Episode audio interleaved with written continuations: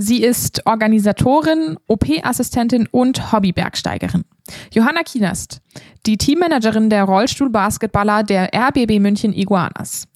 Die haben sich im Herbst erst aufgrund der Corona-Pandemie gegen eine Teilnahme in der Rollstuhlbasketball-Bundesliga entschieden. Jetzt sind sie aber mitten in der Saison doch noch eingestiegen. Ohne Punkte stehen sie jetzt auf dem letzten Platz, aber immerhin können sie nicht absteigen diese Saison. Johanna war an dieser Entscheidung beteiligt, vor allem weil sie mit ihren Kolleginnen und Kollegen funktionierende Hygienekonzepte auf die Beine stellen musste. Wie diese Entscheidung zustande kam, wie sich ihre ehrenamtliche Arbeit bei den Iguanas durch die Pandemie verändert hat und wie sie nebenbei ihren Job als operationstechnische Assistentin auf die Reihe bekommt, das erfahrt ihr jetzt. Ich bin Antonia und ihr hört die Sportgondel. Ich kann nur dazu sagen, wenn Sie flotte Sprüche hören wollen, dann müssen Sie nach München gehen.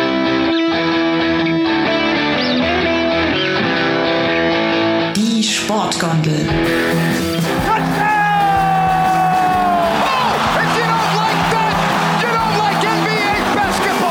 Der Lift für Sportfreunde. Fort der da oben wie die gesenkte Sau, muss es so sagen. Hallo Johanna, schön, ähm, dass du dir Zeit genommen hast, äh, mit mir zu reden hier im Podcast.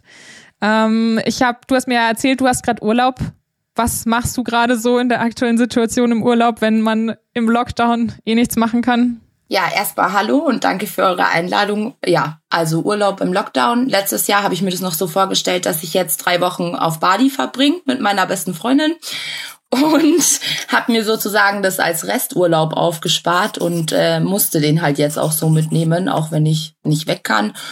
Und jetzt, äh, Gott sei Dank, hat ja die Basketballsaison für uns wieder angefangen. Das nimmt jetzt schon mal ziemlich viel Zeit da wieder in Anspruch. Und äh, ansonsten, ja, habe ich letztes Jahr das Wandern für mich neu entdeckt, äh, mache viel Sport zu Hause. So vertreibt man sich halt dann den Januar. Genau. Sehr schön, ja. Ja, hoffentlich kann man auch noch weiter wandern gehen, wenn jetzt nicht die 15 Kilometer Grenze doch äh, greift bei dem Inzidenzwert. Aber ich wünsche dir viel, viel einen schönen Urlaub auf jeden Fall noch. Danke. Und sag's nicht zu und, früh, bitte.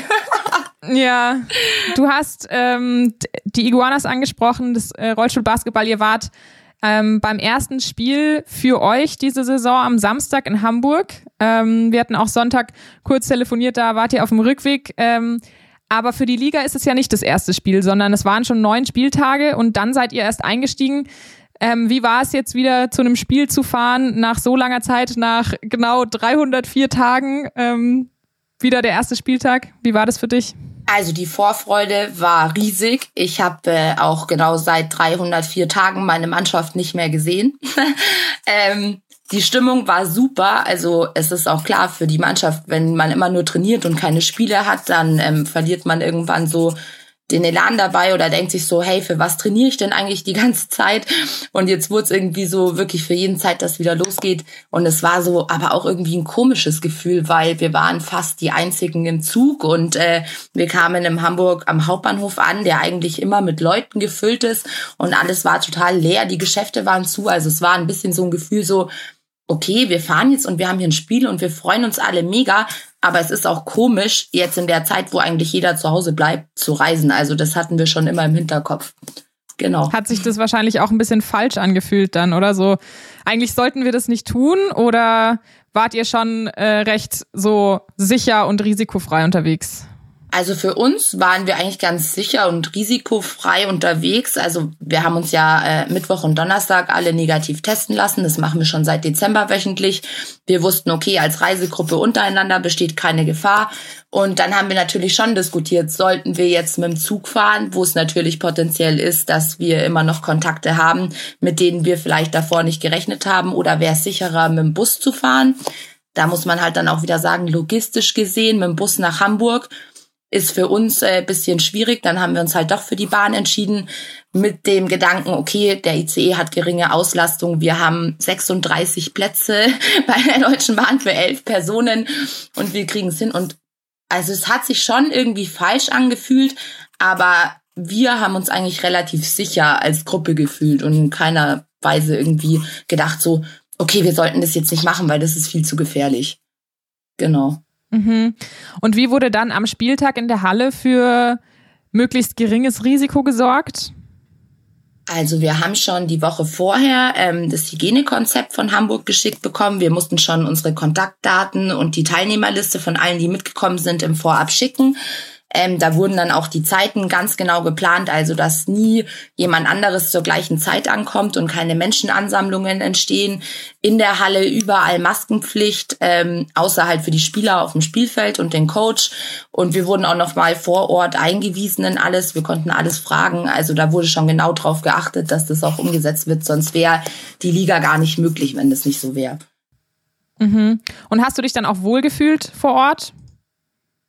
Ja, also sicherheitsmäßig schon. Ohne Zuschauer in der Halle habe ich mich nicht wohl gefühlt. Also es war ein ganz anderes Feeling während dem Spiel und es war auch komisch, man trifft die Leute, die man ja seit Jahren kennt und freut sich, die wieder zu sehen und man kann die nicht mal umarmen und man hatte so, also natürlich sagt man Hallo, aber man hatte gar nicht das Gefühl, die Leute wirklich zu begrüßen nach so langer Zeit und es war schon in der Hinsicht ein komisches Gefühl. Kann ich verstehen, auf jeden Fall. Ähm, jetzt spielerisch war es dann leider auch nicht so erfolgreich. Ihr habt ähm, gegen die BSG, BG Basket Hamburg 80 zu 54 verloren, eine klare Niederlage. Gut, ihr hattet, wie gesagt, nach äh, also über 300 Tage lang kein Spiel mehr, aber das war ja für die ähm, für die Hamburger auch so. Die haben sich ja auch erst jetzt entschieden, wieder in die Liga einzusteigen. Ähm, sind die einfach besser klargekommen mit der Pause? Haben die mehr trainiert oder woran lag's? Puh, also der erste Vorteil, glaube ich, liegt schon mal daran, einfach weil das erste Spiel nach so langer Zeit ein Heimspiel war. Also egal, ob die Zuschauer zur Unterstützung da sind oder nicht, es ist halt was anderes, wenn du auf deinem Heimcourt spielst, als wie wenn du erstmal eine sechs Stunden Reise im ICE antrittst. Das ist aber auch wiederum keine Entschuldigung, dass wir jetzt in dem Spiel nicht das Spiel gespielt haben, was wir spielen wollten. Wir waren einfach nicht wach. Die waren halt da, die waren voll drauf vorbereitet. Ich bin mir sicher, das weiß ich aber nicht genau, dass Hamburg auch mehr trainiert hat im Vorhinein, einfach weil andere Begebenheiten da geschaffen sind vom Verein und so.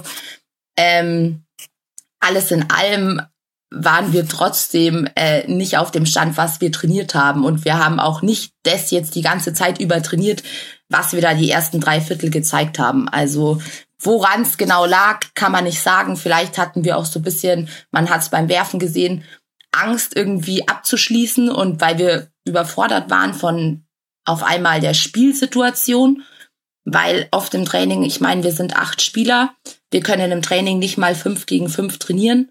Das kann Hamburg halt schon und dann ist es eine ganz andere Situation. Zwei SpielerInnen hatten sich ja auch im Vorhinein dagegen entschieden zu spielen, die Laura Fürst und Flo Mach. War das auch ein Grund?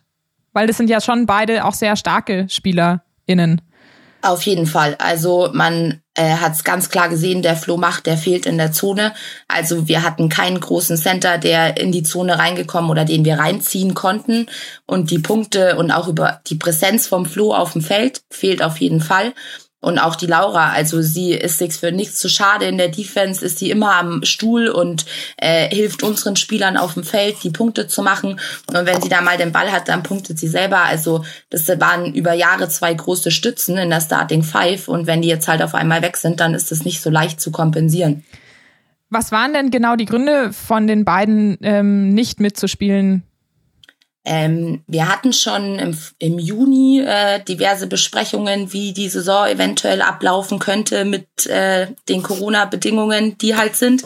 Und da hat die Laura schon äh, gesagt, gesundheitlich gesehen möchte sie einfach nicht äh, sich dem Risiko aussetzen und möchte nicht an der Liga teilnehmen. Und wir haben auch gesagt, das ist von jedem die eigene Entscheidung und wir akzeptieren alles. Und dann ist halt äh, der Punkt, äh, Laura und Flo, wie jeder weiß, sind ein Paar und sie wohnen auch zusammen. Und äh, deswegen nimmt der Flo einfach auch nicht am Ligabetrieb teil. Das äh, unterstützen wir auch und finden wir super, aber wir hätten sie natürlich trotzdem gerne dabei. Das äh, steht außer mhm. Frage. ja.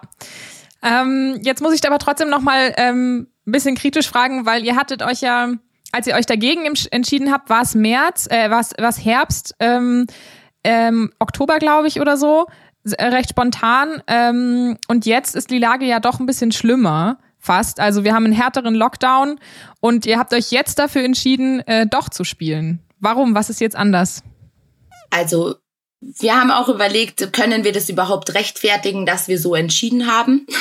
Und es gibt äh, mehrere Punkte, warum wir so entschieden haben. Also erstens waren im, im Herbst noch gar nicht die Hygienemaßnahmen in der Liga gegeben, wie sie jetzt aktuell sind. Also es gab noch nicht so gut ausgearbeitete Hygienekonzepte. Es gab, gab noch keinen Leitfaden für die ganze Liga. Man wusste auch nie, wie sieht es jetzt von äh, Bundesland zu Bundesland aus. Alles war relativ unterschiedlich, was jetzt immer noch ist, aber es gleicht sich ja doch immer mehr an von den Maßnahmen her. Aber warum konnte die Liga dann trotzdem starten, wenn es noch so ein Durcheinander war? Ähm, also es ist natürlich auch so, dass viele Mannschaften der Liga, ähm, die machen das, sage ich jetzt mal, hauptberuflich Basketball zu spielen. Ähm, die können relativ gut garantieren, dass sie sich in so einer Art Rollstuhl-Basketball-Bundesliga-Blase bewegen und keinerlei anderen Kontakte haben.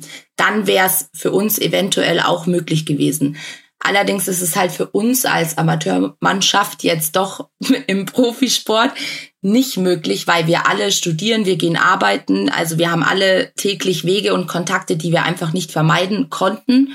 Und so haben wir einfach für uns beschlossen, dass es für uns nicht möglich ist. Aber es war definitiv schon möglich, die Liga zu starten für andere Teams.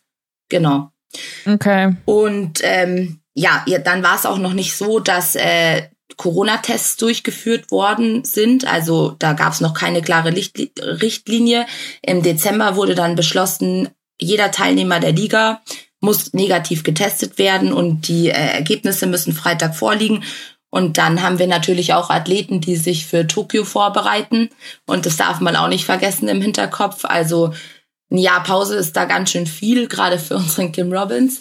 Und ähm, ja, wir wollen natürlich trotzdem das Bestmögliche bieten dafür und haben unter den Maßnahmen dann halt gesagt, okay, es ist zwar kritischer als im Herbst, aber es sind auch bessere Begebenheiten innerhalb der Liga und deswegen machen wir es jetzt, wir starten.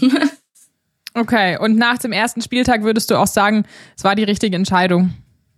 Ja, also es ist nichts äh, so gelaufen, dass ich jetzt sage, oh, das war aber kritisch oder das war aber jetzt äh, hygienetechnisch gefährlich oder ähm, Jetzt kann man natürlich auch nur sagen, das war jetzt ein Spieltag. Ich weiß nicht, wie es woanders abläuft. Ich bin auch noch ganz gespannt, wie das am Samstag bei uns abläuft, wenn wir das alles umsetzen müssen.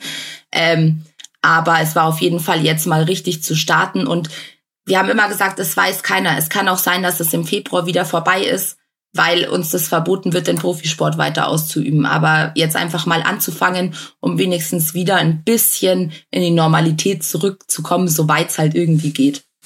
Ja, dann kommen wir mal ein bisschen zu dir. Du bist ja offiziell, äh, deine offizielle Bezeichnung ist Teammanagerin. Ähm, wie lange machst du das schon bei den Iguanas? Ähm, bei den Iguanas ist das jetzt meine vierte Saison. Genau, also 2017 bin ich quasi dazu gekommen.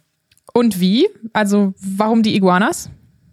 Ja, das hat sich so ergeben, dass ich davor Teammanager beim USC München war. Und ähm, man hatte natürlich immer so Kontakt. Also ich kannte die Iguanas auch alle von früher, aber ich ähm, in der Zeit, als die Vereine sich so getrennt haben, war ich gar nicht beim Rollstuhlbasketball aktiv und somit immer beim USC.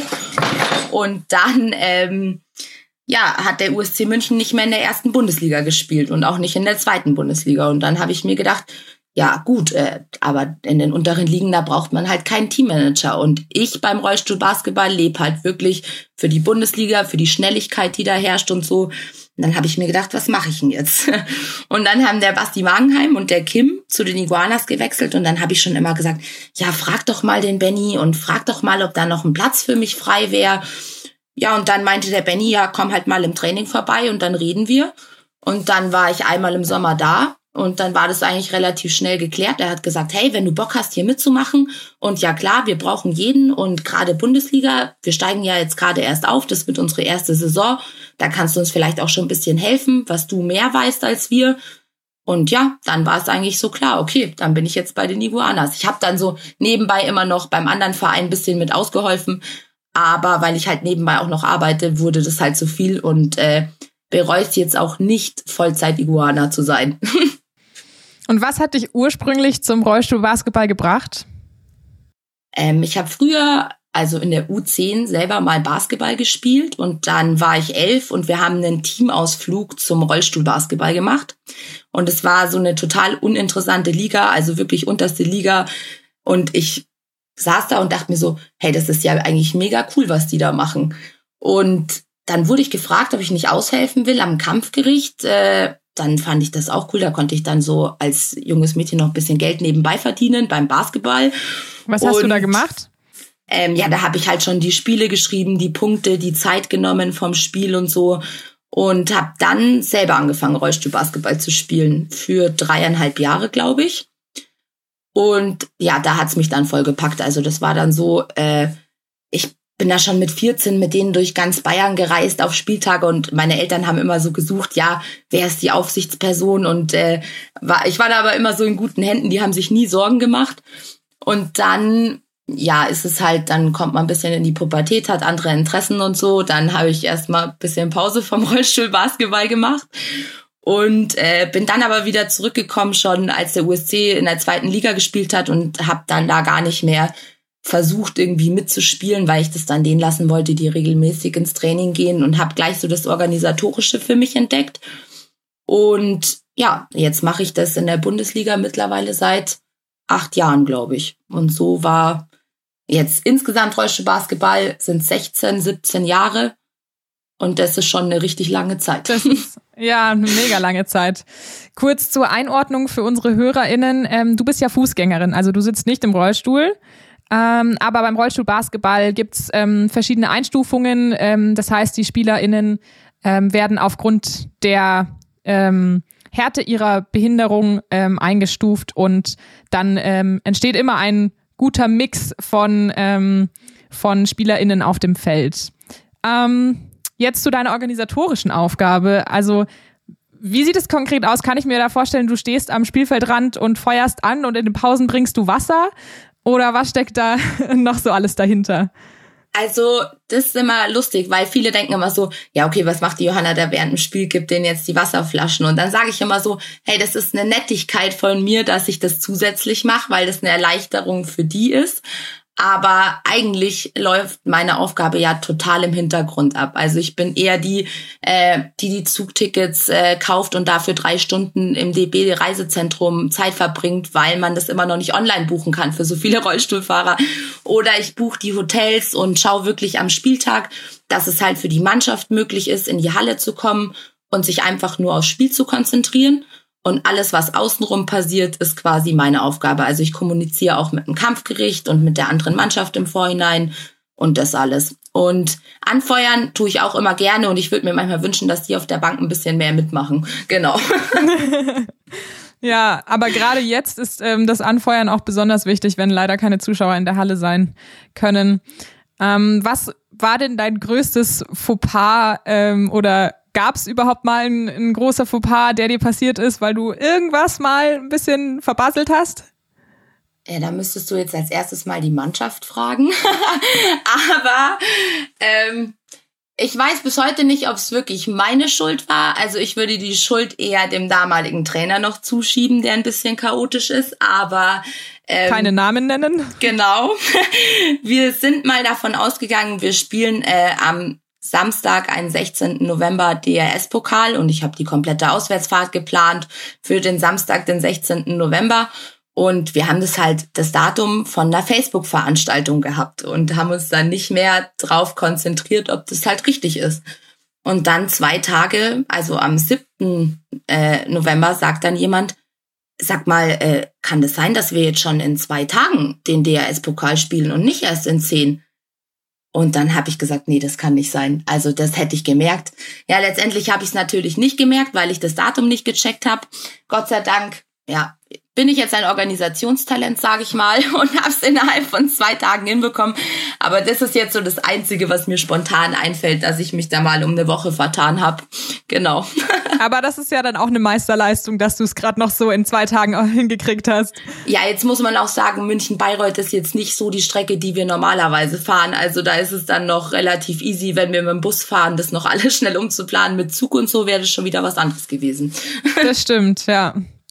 Ähm, Wie sehen denn deine Aufgaben ähm, jetzt aktuell aus? Ich kann mir vorstellen, da hat sich viel verändert, auch durch die Pandemie. Warst du an Hygienekonzepten beteiligt ähm, oder wie genau wurdest du dabei eingespannt? Ja, ähm, ich bin äh, die neue Hygienebeauftragte bei den RBB München Iguanas.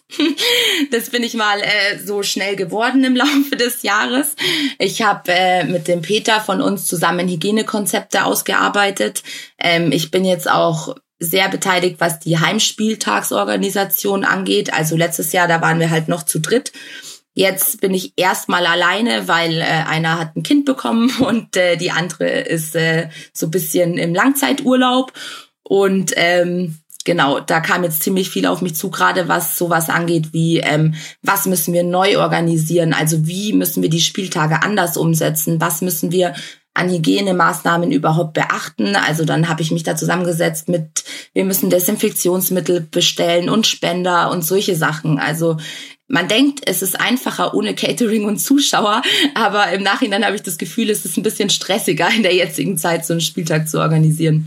Und ich versuche halt hintenrum so dem Benny viel abzunehmen, was noch im Verein nebenbei anfällt, wenn das jetzt irgendwas von der Zeitung ist, wo was beantwortet werden muss oder andere Teams irgendwelche Anfragen haben, ähm, dann leitet er das relativ schnell an mich weiter und dann versuche ich da halt noch zu unterstützen, wo ich kann. Genau. Und wie kann ich mir jetzt so einen Ablauf eines Spieltags vorstellen? Also ihr hattet ja jetzt noch keinen bei euch in der Halle, aber wie ist es geplant? Ja, also ich plane das jetzt erstmal so, wenn alles klappt, wäre das perfekt, dass äh, die Mannschaften, die Teams und die Helfer versetzt im von 15 Minuten Takt in der Halle ankommen. Ähm, es wird ein Einbahnstraßensystem geben. Also wir versuchen wirklich, dass Helfer und äh, Teams sich in keiner Weise die Wege irgendwie kreuzen. Wir also am Einlass wird äh, Fieber gemessen von jedem und äh, Kontaktformular wird ausgefüllt. Und ich hoffe, dass wir, also ich werde explizit darauf achten, dass jeder die ganze Zeit seine Maske trägt. Ähm, und ja, es wird natürlich auch vom Aufbau her ein bisschen stressig. Wir brauchen viel, die Spielerbänke müssen erweitert werden, das Kampfgericht und so. Und ich also werde am Samstag jetzt schon relativ früh da sein, weil das halt, wie gesagt, der erste Spieltag ist, dass auch wirklich nichts schief geht. Und dann hoffe ich einfach, dass jetzt schon alles klappt. Und vielleicht auch habe ich irgendwas übersehen und dann äh, sagt noch jemand, du, Johanna, pass mal auf, äh, da ist mir was aufgefallen. Und dann werde ich das natürlich noch dazufügen und hoffe, dass sich das so einspielt. Ja, und die Trainings, ähm, sind die groß anders jetzt? Ähm, oder merkt man da auch eine andere Dynamik? Ist das irgendwie weil ich meine, das ganze Soziale, dass man danach vielleicht auch nochmal zusammensitzt und was trinkt und so, das fehlt ja auch. Ja, also es ist wirklich so, vor allem wir trainieren ja auch noch nicht so lange wieder alle zusammen. Also jetzt schon, äh, seitdem wir wissen, okay, der Basti Magenheim ist unser neuer Trainer und so, dann hat es wieder angefangen, dass alle regelmäßig im Training waren. Davor durften wir ja teilweise gar nicht von den Vorgaben der Stadt München. Und dann haben mir schon ab und zu manche Spieler geschrieben, so äh, die Sondergenehmigungen für die Halle hatten.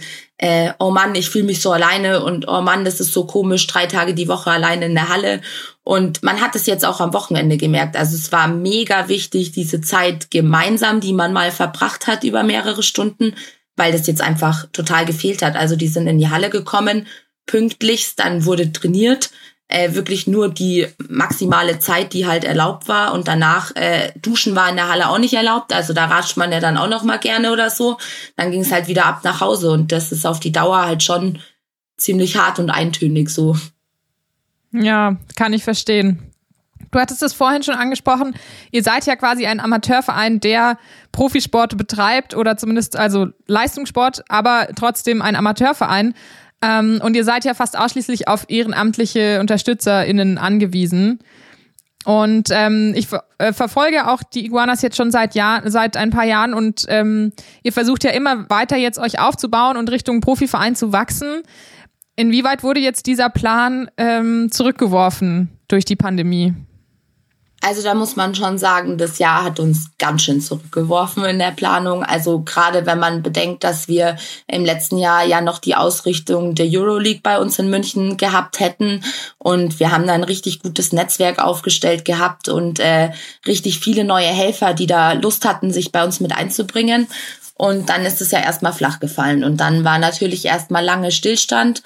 Ähm, ja, viele Leute, also muss man auch sagen, wir haben alle Jobs nebenbei. Wir haben äh, dann halt auch nicht die Zeit im Sommer noch gehabt, uns zusätzlich wieder um den Neuaufbau so in, im Fulltime-Job zu kümmern.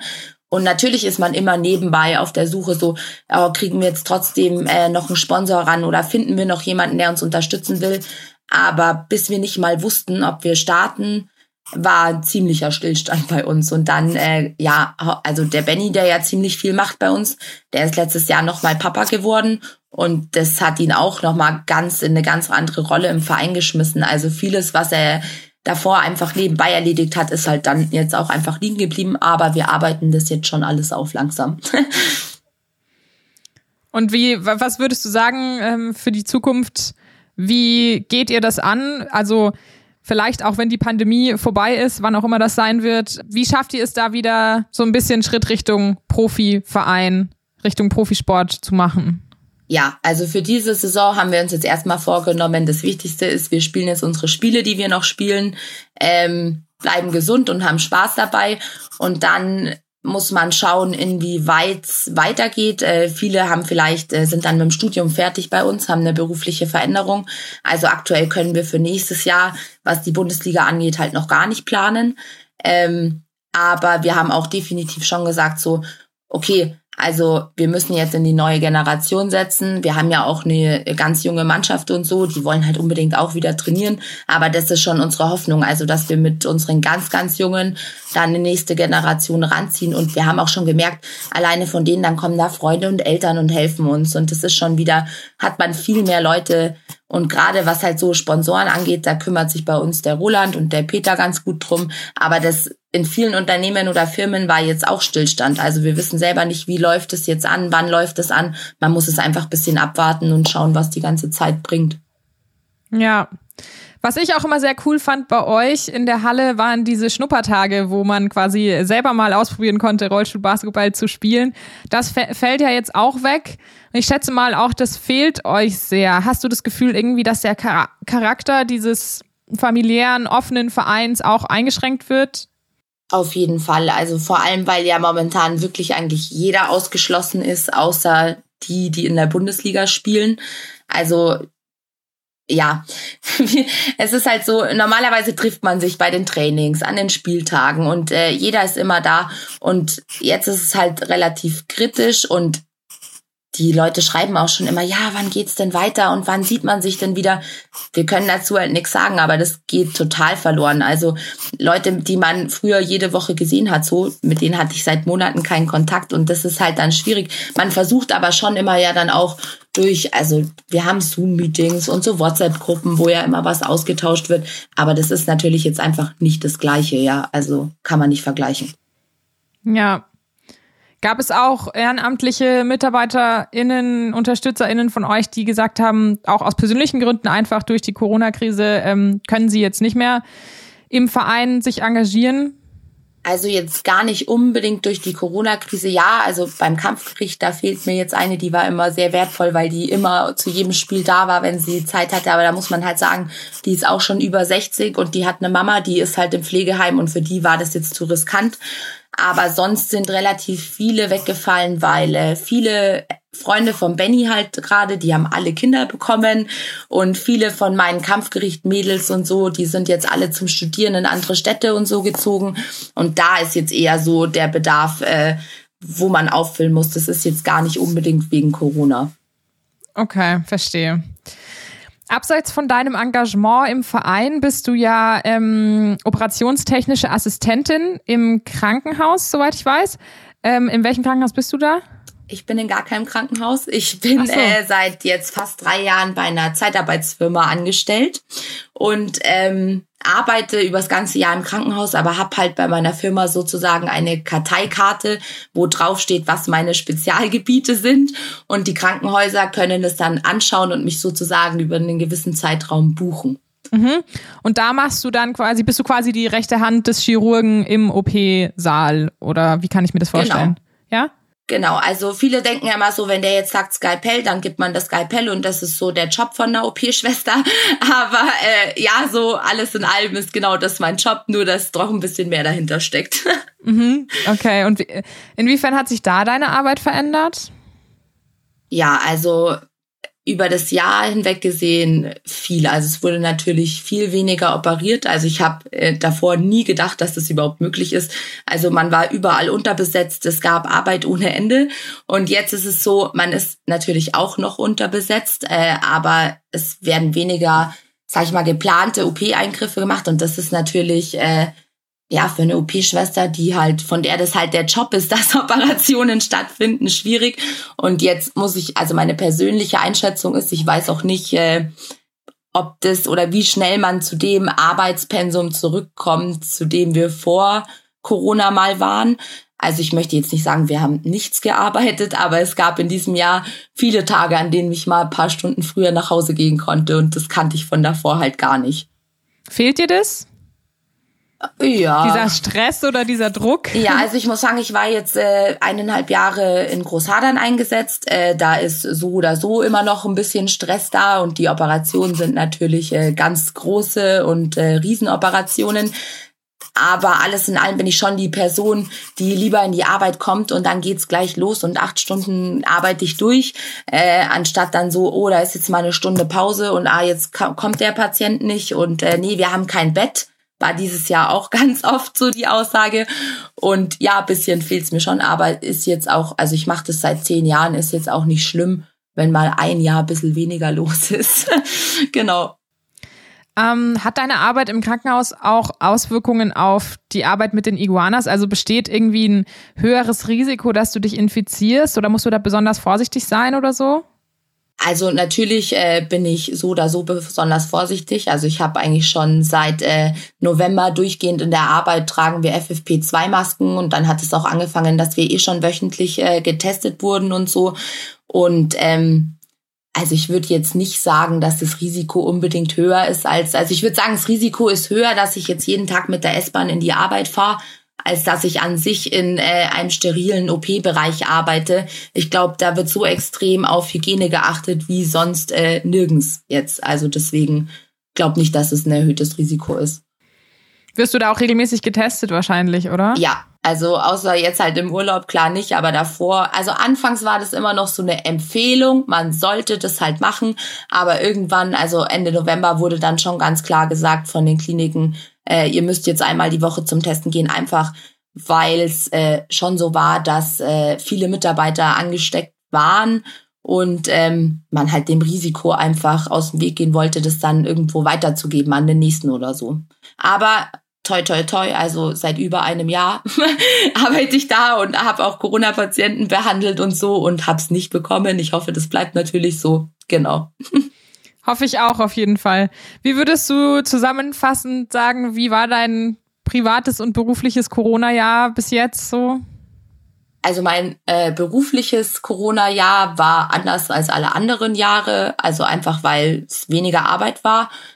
Ähm, privat war mein Corona-Jahr 2020 mega gut. Also ich, man darf das immer gar nicht so laut sagen und voll viele, denen ich das erzähle, die sagen so, hä, ist das dein Ernst? Wir waren die meiste Zeit im Lockdown, man konnte gar nichts machen. Und bei mir war das irgendwie so, ja, okay, also ich habe meine Kontakte beschränkt. Ich hatte zu meinen besten Freunden Kontakt, mehr als normal. Also dann hat man sich halt nicht einmal die Woche gesehen, sondern dann halt viermal. Und im Sommer habe ich die Zeit genutzt und bin jeden Tag nach der Arbeit zum See, zum Schwimmen gegangen. Hab Sport für mich entdeckt, hab mir da Handeln bestellt für zu Hause und keine Ahnung, mir da mein Fitnessstudio eingerichtet und war viel wandern auf dem Berg, was ich davor auch nie gemacht habe, weil ich mir immer so dachte, oh nee, danach der Arbeit noch irgendwo was starten und das war 2020 viel besser. Also für meine persönliche Entwicklung hat's mir mega gut getan. Sehr gut, da hast du ja das Beste draus gemacht. Ja. Ähm, durch deinen Job und dein ehrenamtliches, ehrenamtliches Engagement bei den Iguanas, ähm, denke ich, hast du schon eine sehr stark ausgeprägte soziale Ader, würde ich jetzt sagen, oder? Ja, also das, äh, ja, würde ich auch sagen. Manchmal vielleicht auch ein bisschen zu viel. Also das äh, fällt mir da manchmal auf, wenn ich mir so denke, ja, eigentlich kann das jetzt auch jemand alleine managen und dann denke ich mir so, nee, komm, also es ist einfach für den leichter, wenn ich das jetzt schnell mache. Und dann denke ich mir einfach so, ja, Johanna, jetzt nimm dich mal ein bisschen zurück für andere. Aber das war schon, also ich habe, ich war früher auf der Schule schon auf einem sozialwissenschaftlichen Zweig äh, und das war schon immer irgendwie so. Also auch ich hatte immer so ein bisschen, nicht bedürftig ist jetzt das falsche Wort, aber auch in der Grundschule hatte ich schon immer so das Gefühl, ich muss jetzt mich um den kümmern, der bisschen gemobbt wird. Also dann war das halt mein Freund irgendwie. Und so ist es durch mein ganzes Leben, hat sich das so weitergezogen. Mhm, also liegt's dir im Blut quasi. Aber es ist doch schon auch ähm, kann ich mir vorstellen, recht viel ähm, so einen Job zu haben im Krankenhaus, der dir wahrscheinlich auch nervlich und natürlich zeitlich viel abverlangt. Und ähm, dann bei den Iguanas, wo du ja auch sehr, sehr viel Zeit reinsteckst, wie managst du das überhaupt? Ja, also manchmal hat mein Tag gefühlt so 28 Stunden. Äh, ich mache es oft so, dass ich halt äh, E-Mails in der S-Bahn auf dem Weg in die Arbeit beantworte oder wenn es dann mal richtig krank läuft, auch in meiner Mittagspause, dass ich da dann noch schnell in den WhatsApp-Gruppen irgendwas regel oder so. Ähm, ja, ich habe eigentlich so bei den Iguanas keinen Tag in der Woche Pause. Also jeder weiß immer so, ja, okay, es kann auch passieren, ich antworte abends um halb zwölf und schreibe noch was richtig Wichtiges.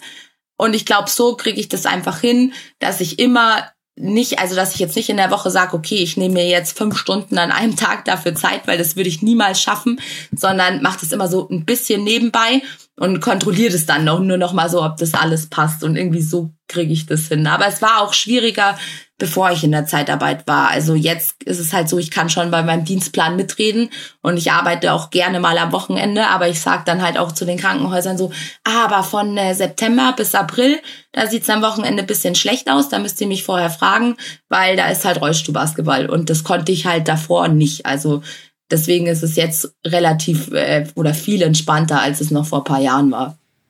Ist es dann äh, damals auch oft passiert, dass du einfach nicht zu Spielen mitkommen konntest, weil du arbeiten musstest?